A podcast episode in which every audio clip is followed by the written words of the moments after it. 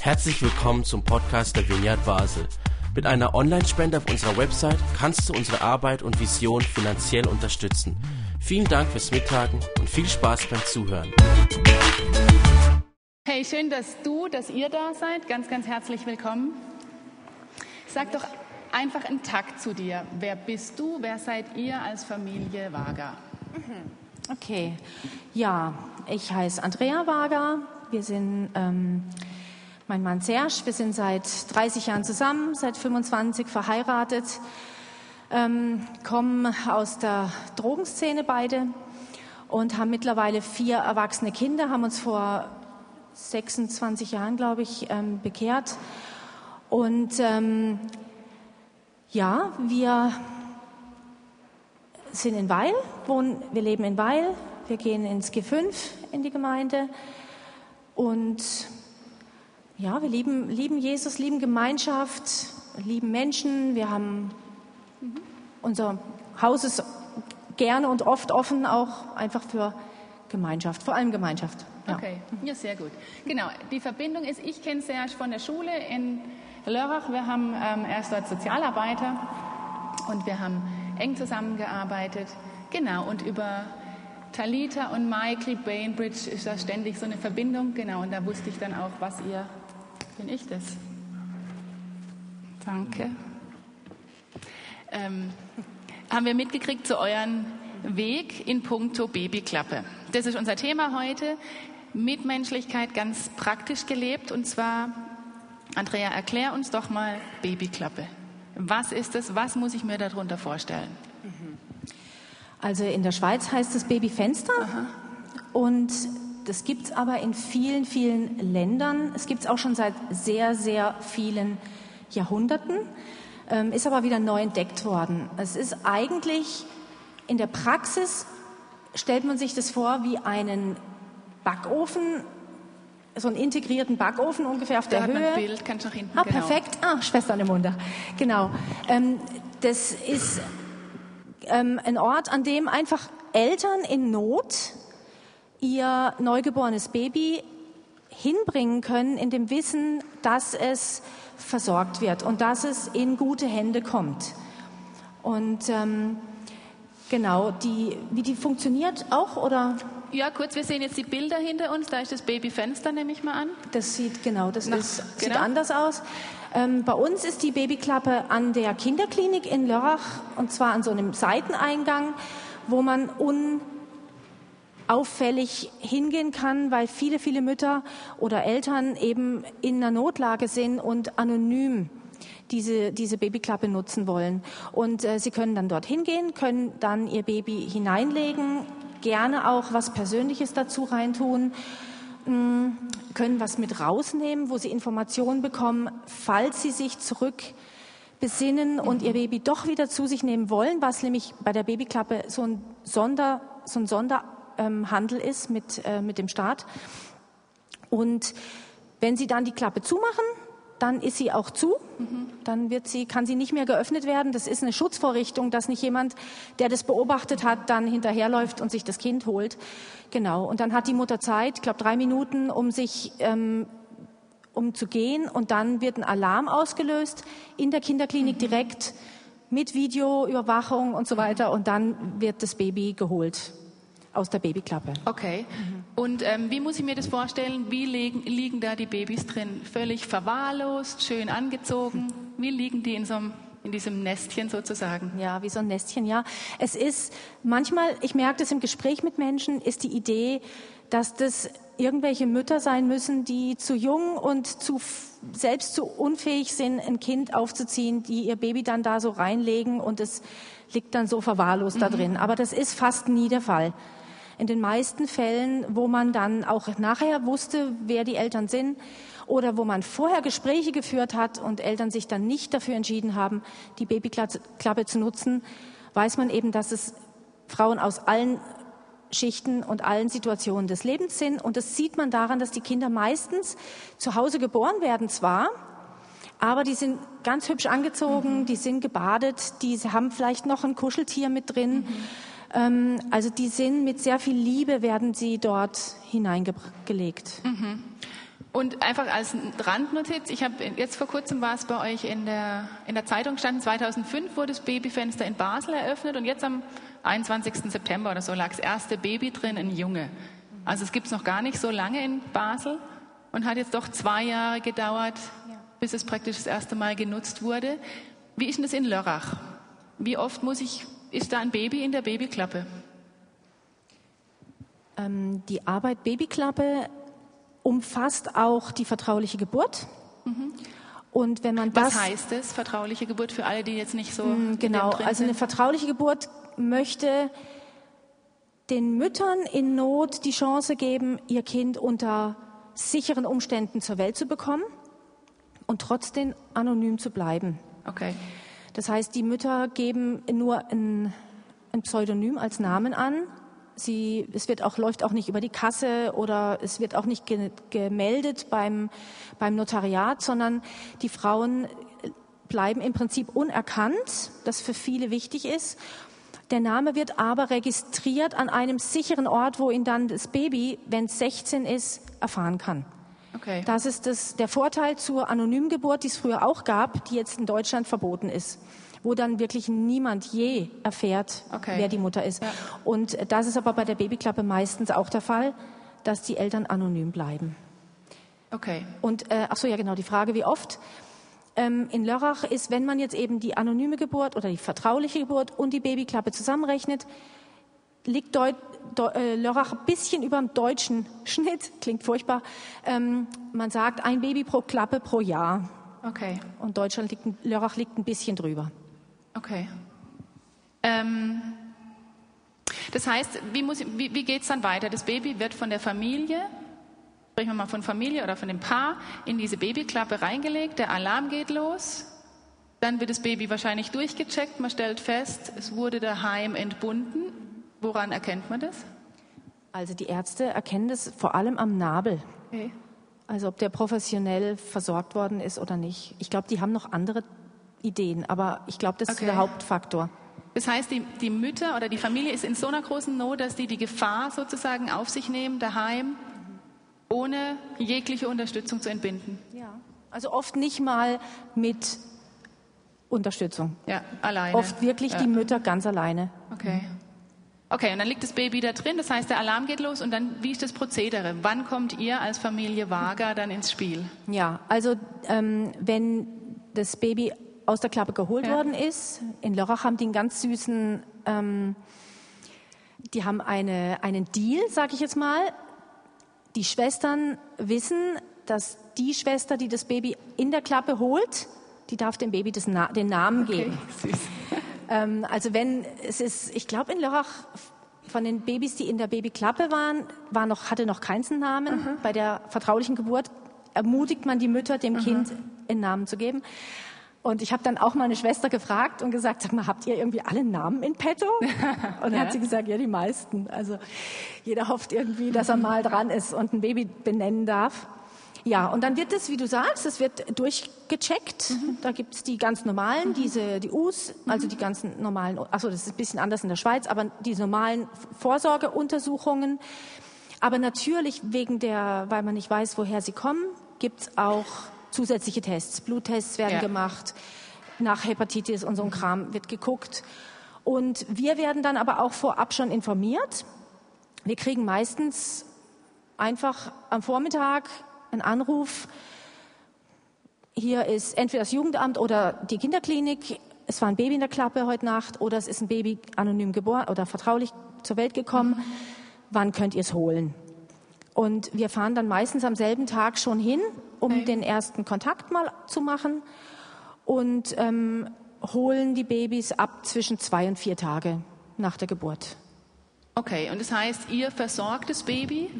Und wie lang ist dann das Baby bei euch? Wie lange seid ja. ihr dafür zuständig? Also wir holen sie ab, nehmen sie mit zu uns und da sind sie dann durchschnittlich drei bis vier Monate. Okay. Das ist die Zeit, die es braucht, einmal diese Schonfrist einzuhalten. Schonfrist. Da haben wir noch nicht wen? von gesprochen. Genau. Mm, ich denke, jeder weiß und kann sich vorstellen, was passiert, wenn jetzt ein Baby einfach, ich sage jetzt mal einfach, abgegeben wird. da, wenn jetzt dann eine Mutter irgendwie oder ein Elternpaar sagt, oh, wir haben uns das nochmal überlegt, wir wollen das Kind doch, dann würde jedes Jugendamt schreien und sagen, Moment, mhm. ihr könnt nicht ein Baby abgeben und wiederholen, das geht nicht. Mhm. Die Babyklappe hat da so ein bisschen ein Sonderrecht und haben sich acht Wochen erkämpft, in denen die Eltern sich ihr Kind zurückholen können, ohne dass das Jugendamt Schritte einleitet. Sie sind okay. zwar in Begleitung und es wird ihnen auch je nachdem Hilfe und Unterstützung angeboten, aber das Jugendamt kommt jetzt nicht nach Hause und checkt irgendwie alles durch. Mhm. Ähm, diese acht Wochen Schonfrist, ja. die wird ähm, der Babyklappe genehmigt und der vertraulichen Geburt. Und in der Zeit sind die Babys auf jeden Fall bei uns. Und wenn sich dann die Eltern nicht melden, übernimmt das Jugendamt die Verantwortung, eine Adoptiv- oder Pflegefamilie ja. zu suchen. Und so lange, bis dann diese Familie sich gefunden ist, sich entschieden hat und uns kennengelernt hat, beziehungsweise das Baby, das geht auch nochmal zwei Wochen auf jeden Fall, so lange bleiben sie bei uns. Ja. Das sind drei bis vier Monate. Okay. Und wie oft ist es der Fall, dass dann die Eltern nach einer gewissen Zeit wiederkommen, nach diesen acht Wochen oder früher und sagen, wir haben es uns anders überlegt, wir hätten gern unser Baby wieder. Hattet ihr den Fall schon mal in Lörrach oder ist das eigentlich eher unwahrscheinlich? Also ich wünschte, ich hätte aktuelle Zahlen. Aber als wir damals das übernommen haben, vor fast zehn Jahren, war es so, dass 50 Prozent tatsächlich zurückgegangen sind in ihre Familien, deutschlandweit. Okay, wow. In Lörrach ist es noch nicht vorgekommen. Okay. okay. Und ähm, jetzt habt ihr das Baby ganz intensiv diese Zeit, merkt ihr dem Baby was an von seiner Geschichte? Es hat ja noch nicht wirklich Geschichte, aber trotzdem Geschichte im Bauch. Hat es erlebt, hat die Ablehnung auch erlebt, die eigene Geschichte der Eltern, der Mutter. Wie kommen die Babys in puncto Geschichte bei euch an? Wie, wie erlebst du das? Wie erlebt ihr das? Wie ich glaube, ich bin am Anfang da zu blauäugig dran gegangen. Ich okay. dachte irgendwie so ein Säugling. Ist ein Säugling. Ist halt ja. irgendwie ein neues Baby. Aber ich habe vergessen, dass so ein Kind natürlich neun Monate schon mhm. gelebt hat. Und wir haben tatsächlich bei jedem, nicht immer so deutlich, aber bei einigen sehr deutlich mhm. gemerkt, dass sie Defizite haben. Da sie nicht reden können, müssen sie das irgendwie anders äußern. Und mh, mm, Natürlich haben die auch Charakter, das ist natürlich auch klar. Jedes Kind hat ja seinen eigenen Kopf und seine eigene Art. Und doch haben wir bei manchen Babys gemerkt, dass sie was mitgebracht haben an existenzieller Not. Mhm.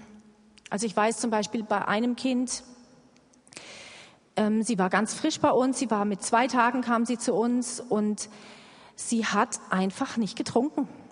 Also sie hat einfach also das Gefühl war, sie will gar nicht leben.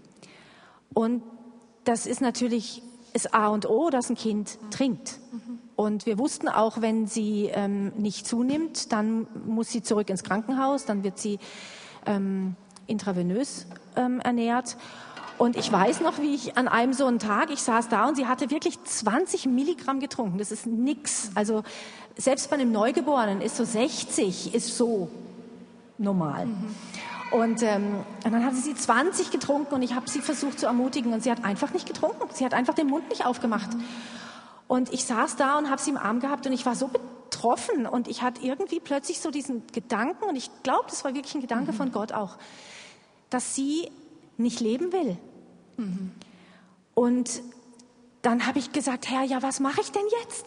Also ich war so richtig, es war so ein richtig, so ein hilfloser Moment. Und dann hatte ich so einen Eindruck, dass ich plötzlich wie so Worte in meinem Kopf bekam, so Gedanken, ähm, die ich über ihr aussprechen wollte. Und ich empfinde es heute noch so in der Rückschau, als wäre das ein offener Himmel gewesen in dem Moment. Mhm. Und wir saßen im, einfach nur im Wohnzimmer. Es war ein ganz normaler Tag. Und wir saßen, ich habe sie im Arm gehabt. Und dann habe ich ihr vielleicht zwei Minuten, es kam mir vor wie viel länger, aber ich habe zwei Minuten nur über ihr ausgesprochen, du bist so kostbar, du bist so geliebt, du bist wunderschön, du hast, du hast einen Vater im Himmel, der dich geschaffen hat. Irgendwie so, was mir mhm. so in den Kopf kam. Und sie war wirklich, sie war vielleicht drei oder vier Tage alt und sie hat mich wie angeguckt. Mhm. Das können die ja gar noch nicht in dem Alter, ne? Die sind so ein bisschen so noch in einer anderen Welt. Und sie, es war wie wenn sie mich anschaut, wie wenn sie das aufnimmt, was ich sag. Und es war ein ganz besonderer Moment und irgendwann war es vorbei. Und dann dachte ich, was war das denn jetzt? Und dann habe ich das Fläschchen, das war, ich habe das so warm gehalten, habe ich nochmal angefangen, sie zu füttern. Und von dem Moment war das kein Problem. Wahnsinn. Sie hat einfach getrunken. Und wir hatten so ein paar mhm. so Situationen, wo es, wo wir gespürt haben, irgendwas ist hier anders. Mhm. Irgendwie, da ist eine andere Not mhm. als nur, mhm. nur ich habe meine Familie verloren. Ja. Oder ich bin einfach ein Säugling und ich brauche Hunger und Durst. Wie so eine extra Sache. Und ich habe jedes Mal mit Gott gerungen, habe gesagt, Herr, gib mir ein Wort, gib mir ein Lied, gib mir ein Vers, gib mir irgendwas, was ich tun kann und äh, haben ganz oft erlebt, dass Gott wie da Veränderung mhm. geschenkt hat. Und außen ein Baby, was ja keinen Willen hatte zu leben oder Angst hatte zu schlafen oder ähm, immer gejammert hat, ein, Kind mhm. wurde mit Freude, mit Lebens also ja, wenn man das so sagen kann, für Neugeborenes, aber man merkt es ja, mhm, Klar, ja. was dann, wie sie dann plötzlich sich verändert haben. Mhm. Das war sehr speziell. Du hast jetzt erzählt, ich hatte gerade wieder Gänsehaut. Wir haben kurz, also wir haben vor dem Interview telefoniert und du hast mir es erzählt, mir ist eiskalten Rücken runtergelaufen, wo ich dachte, das ist der Unterschied, oder?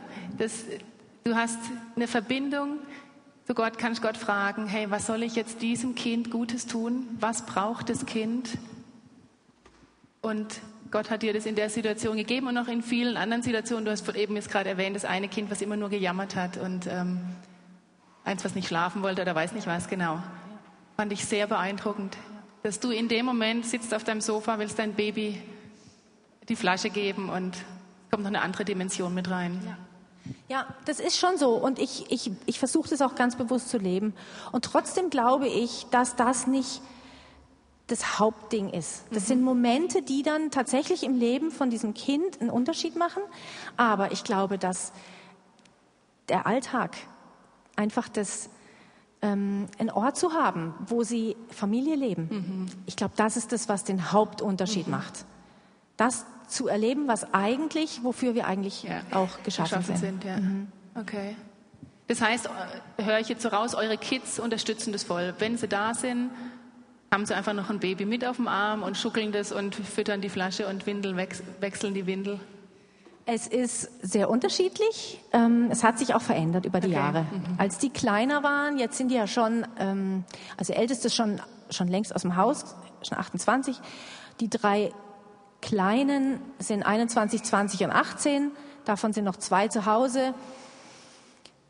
Die haben in den letzten fast zehn Jahren das total mitgetragen, mhm. aber jetzt nicht so im Sinne ja. von nimm mal, halt mal, ja. sondern wie wir es auch erleben mit eigenen Geschwistern. Da hat ja. man mal keinen Bock und dann hat man mal Lust und aber sie haben das ähm, immer so für sich auch, mhm. ähm, sie haben sie auch mit adoptiert. Mhm. Ja. Ja, und schön zu sehen, wie unsere Kinder, also auch unser 18-jähriger Sohn, ähm, dem kann man jeden Neugeborenen, jedes Neugeborene die Hand drücken und sagen, dann mach mal. Also Super. der, der weiß, wie man, ja. wie man ein Baby hält und wie ja. man es tröstet und toll. Ja. Ist schön zu sehen. Ja, das glaube ich. Jetzt bei uns ist so, ich bin eigentlich ganz dankbar, dass unsere Nächte, ich muss jetzt eine Klammer aufmachen, rein theoretisch, gerade sind sie nicht gut, aber rein theoretisch gut sind. Ihr habt jetzt gerade den Zustand, freiwillig gewählt. Ich wollte den jetzt ehrlich gesagt nicht freiwillig wählen. Intensive Zeit, nachts alle zwei Stunden, alle drei Stunden die Flasche geben. Was hat euch dazu motiviert? Also ist ja schon ein Opfer in Anführungszeichen, ein, ihr gebt von eurem kostbaren Schlaf auf sozusagen. Was war eure Motivation, das anzufangen? Ich glaube nicht, dass mir das so bewusst dass das jetzt so, ich glaube, das war mir nur unterbewusst bewusst, dass das dazugehört. Mhm. Ich, ich glaube einfach das, was der Mann gerade gesagt hat. Er sagt, ich liebe das. Und ich habe mhm. gedacht, ja, genau. Also ich, ich liebe einfach Babys mhm. und sie zu versorgen. Und dann gehört es dazu. Wobei wir in dem Vorteil natürlich sind, dass wir sagen, das sind drei, vier Monate. Mhm. Das ist absehbar. Ist, es ist total ja. absehbar. Wobei wir merken, wir sind jetzt auch keine weder 30, 40, weder 20, 30 noch 40, ne? wir werden jetzt beide 50. Es wird nicht leichter mhm. über die Jahre, aber es ist einerseits, wie gesagt, es ist eine absehbare Zeit mhm. und es es, ist, es, es gehört einfach dazu, gehört dazu. zum Päckchen, ja. Mhm, mhm, mhm. Und du hast jetzt im Telefonat noch mehr erzählt. Einerseits, für dich war von Anfang an auch als Kind, als Teenie klar, du willst Mama werden. Am besten eine ganze Fußballmannschaft. Ähm, aber du hast mir noch andere Punkte erzählt, die, die ich noch ganz beeindruckend fand, aus eurer Ehe auch, wo du gesagt hast, das hat dich dann wie auch motiviert, Babys aufzunehmen. In puncto Familienplanung. Ja, ich weiß, was du meinst. Ich habe meine Lehrer immer so ein bisschen gestresst. Ähm, Wenn es dann so in der 11. Klasse hieß, und was wollen Sie studieren? Na, ich sage, hm, also eigentlich möchte ich Hausfrau und Mutter von 15 Kindern sein.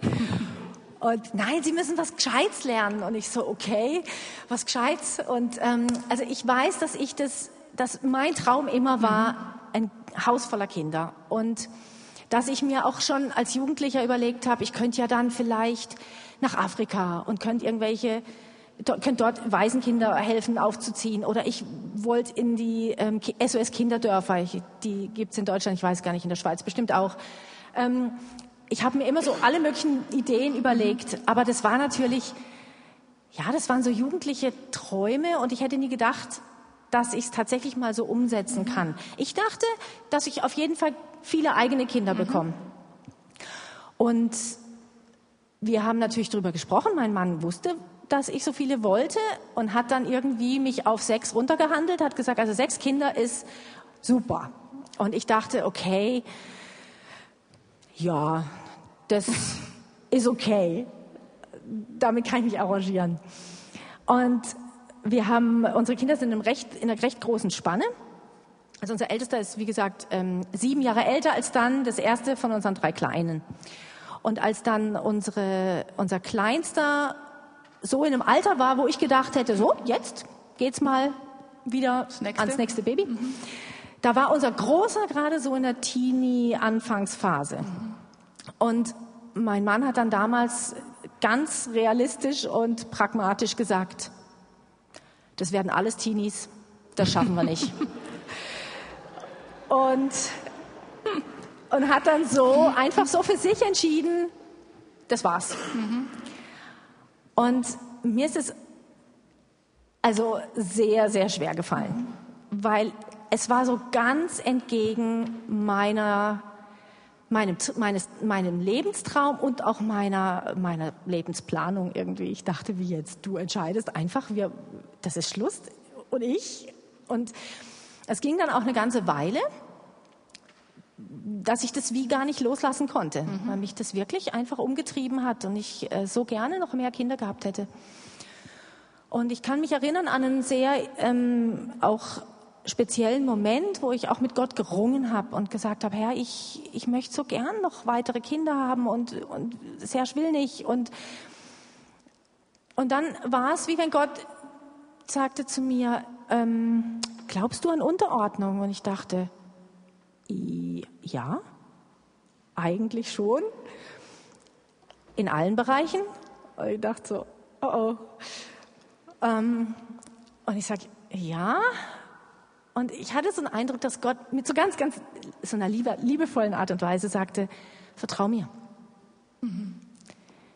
Ähm, vertrau mir, ordne dich deinem Mann unter und hab einfach vor Augen, ich muss nur so machen. Und du hast noch Kinder. Und es ist jetzt nicht so gewesen, dass ich dachte, oh ja, hier, total mache ich. Also es mhm. ging schon, mhm. es war eine war Entscheidung. Es war noch ein Prozess, eine Entscheidung. Aber ich habe gedacht, doch, das will ich tun, ich will Gott vertrauen. Und habe natürlich immer gedacht, es passiert irgendwie noch was. ähm, und das ist dann nie passiert. Und irgendwann kam tatsächlich der Tag, wo ich auch dachte, okay, jetzt glaube ich, ist es für mich auch abgeschlossen. Mhm. Ich dachte nie, dass der Tag kommt. dass ich mal irgendwie sage, jetzt will ich keine eigenen Kinder mehr. Aber irgendwann war es dann auch so. Ich war dann über 40 und dachte, nee, jetzt ist es auch irgendwie gut. Oder war knapp 40 oder so.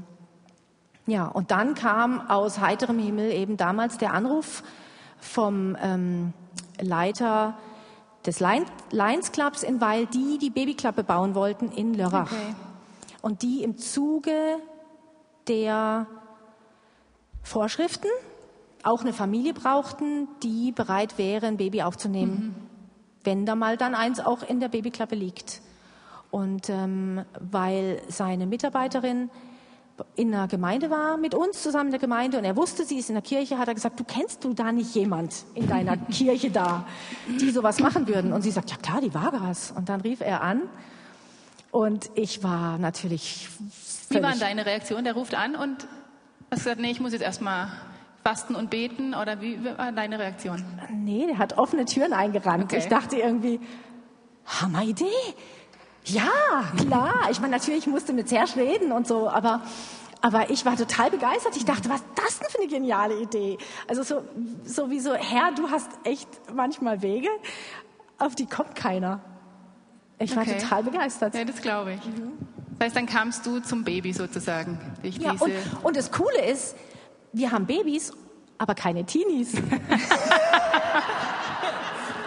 Zwei Fliegen mit einer Klappe, gell? Hat jeder das, was er möchte. Super.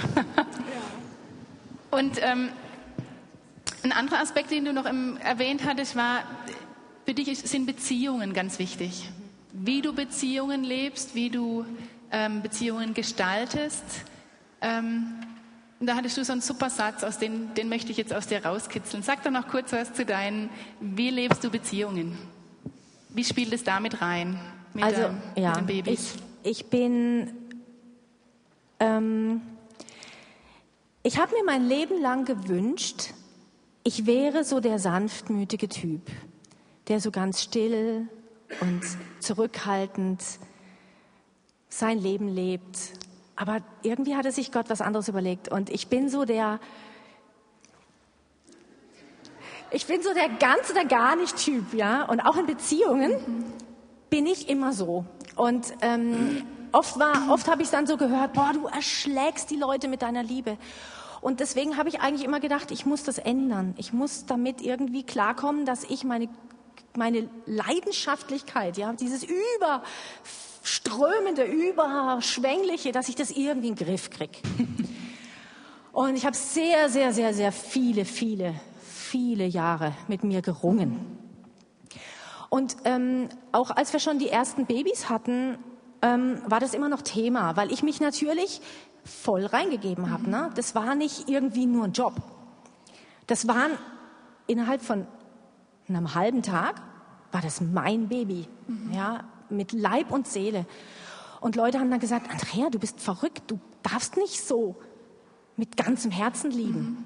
Mhm. Das, das verletzt dich doch, wenn das dann, du musst es wieder hergeben. Ich habe gesagt, das weiß ich, aber ich kann nicht anders. Mhm. Ich, ich, ich, das, das, das ist so. Ich bin so. Ich bin so. Und ich habe natürlich über viele Jahre schon erlebt, wie verletzend und wie schmerzhaft es ist, mm, wenn Beziehungen auseinandergehen, wenn Beziehungen sich verändern, wenn man Personen loslassen muss. Ich weiß, wie das ist. Und ich habe viele Jahre versucht, mein Herz auch zu schützen und nicht mehr ich zu sein nur noch halbe Kraft zu lieben.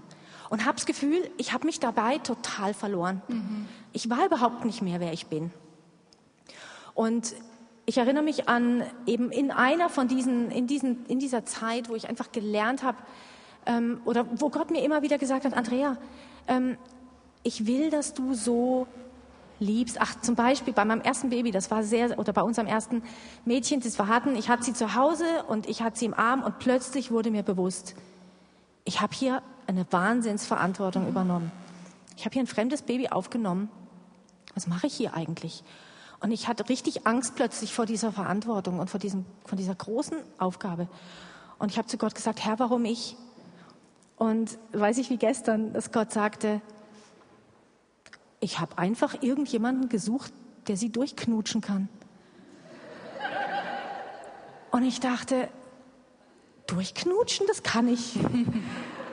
Und Und das war so, wo ich angefangen habe zu verstehen, dass Gott das gar nicht so beurteilt wie Menschen, sondern dass Gott sagt, ich liebe es, wie du bist. Und in einem von diesen Momenten auch, wo mich Gott einfach ermutigt hat, in allen Beziehungen tatsächlich einfach nur so zu leben. Auch wenn ich weiß, ich werde in fast allen Beziehungen auch enttäuscht. Weil sie auseinandergehen, weil mich Menschen enttäuschen. Warum auch immer. Das passiert ja immer. Ähm, Habe ich trotzdem gemerkt, ich will so leben, weil das ist das, was Gott auch in mich reingelegt hat. Mhm. Und, ähm, und in so einem Prozess von Schmerz, von Loslassen, der sich eben nicht nur auf die Babys beschränkt, sondern auch überhaupt eben auf alle Beziehungen, Beziehung, mhm. sagte Gott zu mir mal, und das war, glaube ich, das, was du meinst. Er sagte, Andrea, halt dein Herz nicht zurück, schütze dein Herz nicht, bau keine Mauern, mach dein Herz nicht fest, sondern lass es lebendig. Ein weiches Herz kann nicht zerbrechen. Und das war nicht, nämlich das Bezeichnende, wo ich dachte, genau das, ob es jetzt die Babys aus der Babyklappe sind oder die Obdachlosen in Berlin oder die Obdachlosen in Lissabon, die Bettler, einfach das Herz weich halten, nicht mich abschotten, hart werden, geht mich nichts an, sondern und das fand ich einen ganz tollen Ausspruch, einfach ein weiches Herz kann nicht zerbrechen, wo ich irgendwie dachte, ja, ich glaube, das wünsche ich mir auch immer wieder für mein Leben, für mich, dass ich nicht wie Jack abgehakt, obdachlose Jack, geht mich nichts an so. Und ich gehe in meinem täglichen Leben weiter, sondern, ja, genau. Ähm, und du erzählst jetzt und du sprudelst förmlich. Bei dir strahlen die Augen, du sprudelst, das ist dein Ding. Ähm, du lebst jetzt einfach, ihr lebt Barmherzigkeit pur. Du knutscht diese Babys durch, ihr füttert die, ihr wickelt die, ihr kümmert euch um die. Ist das nicht wahnsinnig anstrengend? Anstrengend ja, aber auf der anderen Seite auch, ist es da eure Berufung, deine Berufung, oder? Du lebst es durch und durch und du weißt, das ist deins. Ja, es gibt, es gibt ja so viel, was man tun könnte, aber ich mache einfach, was ich gern mache. Und ich, ich entdecke auch immer wieder, auch in anderen Leben, wenn ich das mitbekomme, ähm, da hat sich Gott ja was bei gedacht. Er will ja nicht, dass wir irgendwelche Dinge tun, die wir, wo wir uns überwinden. Natürlich muss ich mich manchmal überwinden, aber nicht grundsätzlich. Sondern Gott freut sich ja, wenn wir Dinge tun, die wir gerne tun. Und, ähm, und deswegen auch am besten Dinge tun, die wir gut können und die uns leicht fallen. Das heißt, Deswegen, dir fällt es leicht. Ja, Für dich ist jetzt keine Überwindung, das Nein. Baby in den Arm zu nehmen und abzuknutschen, sondern Nee. das ist deine nee, Leidenschaft. total gern. Genau. Mhm. Und das fand ich eben auch das Spannende bei dir jetzt, dass du natürlich ist anstrengend, aber du musst jetzt nicht ähm, irgendwas machen, was überhaupt nicht Andrea Vaga ist, sondern du lebst du selber, du bist einfach du selber und in dem lebst du und gibst du alles diesen Babys. Das fand ich noch einen faszinierenden Punkt, so dass, dass, dass Gott Humor hat und nicht will, dass wir uns verrenken, ein Bein ausreißen. Ich muss jetzt auch noch mit Menschlichkeit leben und barmherzig sein und muss mich jetzt hier um die Obdachlosen kümmern. Dabei sind die mir völlig egal. Du kümmerst dich um Babys, weil Babys dir wichtig sind. Und jemand anders kümmert sich dann wieder um, Ja. macht was anderes, was ihm auf dem Herzen liegt. Ja. Genau.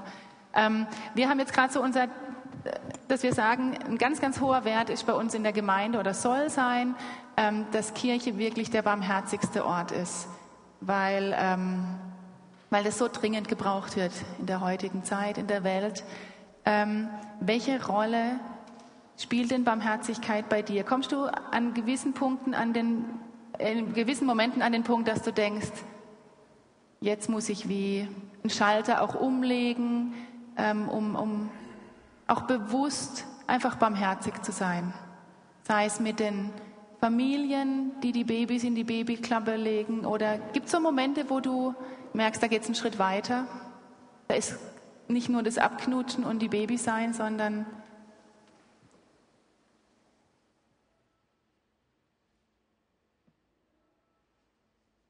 kann ich nichts mit anfangen.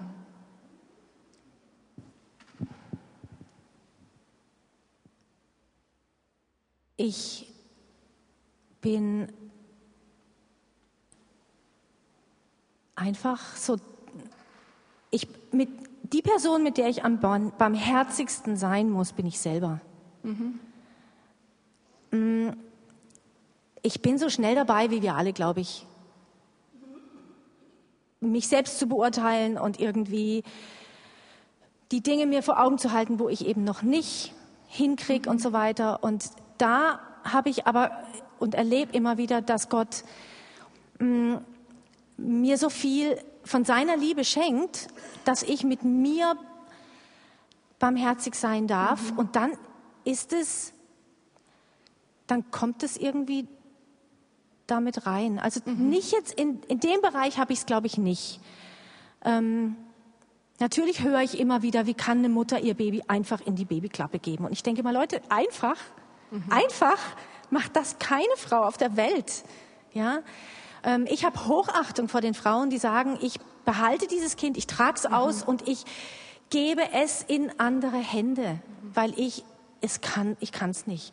Aber ähm, die Person, mit der ich Barmherzigkeit haben muss, am allermeisten bin ich meistens selber, weil ich da viel zu schnell irgendwie auch immer, ja, lieblos bin mhm. mit dem, wer ich bin und wer ich noch nicht bin und so gerne wäre und sein müsste und mhm. Mhm. ja, da lebe ich aus Gottes Barmherzigkeit mhm. zu mir ja, zuallererst. Genau, ja. Amen dazu. genau, lass uns doch das als Schlusssatz nehmen, Barmherzigkeit mit uns selber und aus dieser erlebten Barmherzigkeit, die Gott mir geschenkt hat, aus dem raus kann ich weitergeben. Dann wird es nämlich auch kein Krampf, sondern dann, dann fließt, dann passiert es einfach. Hey, Andrea, Serge, ganz, ganz herzlichen Dank, dass ihr da wart. Ich fand es mega spannend. Jetzt weiß ich auch über Babyklappe Bescheid.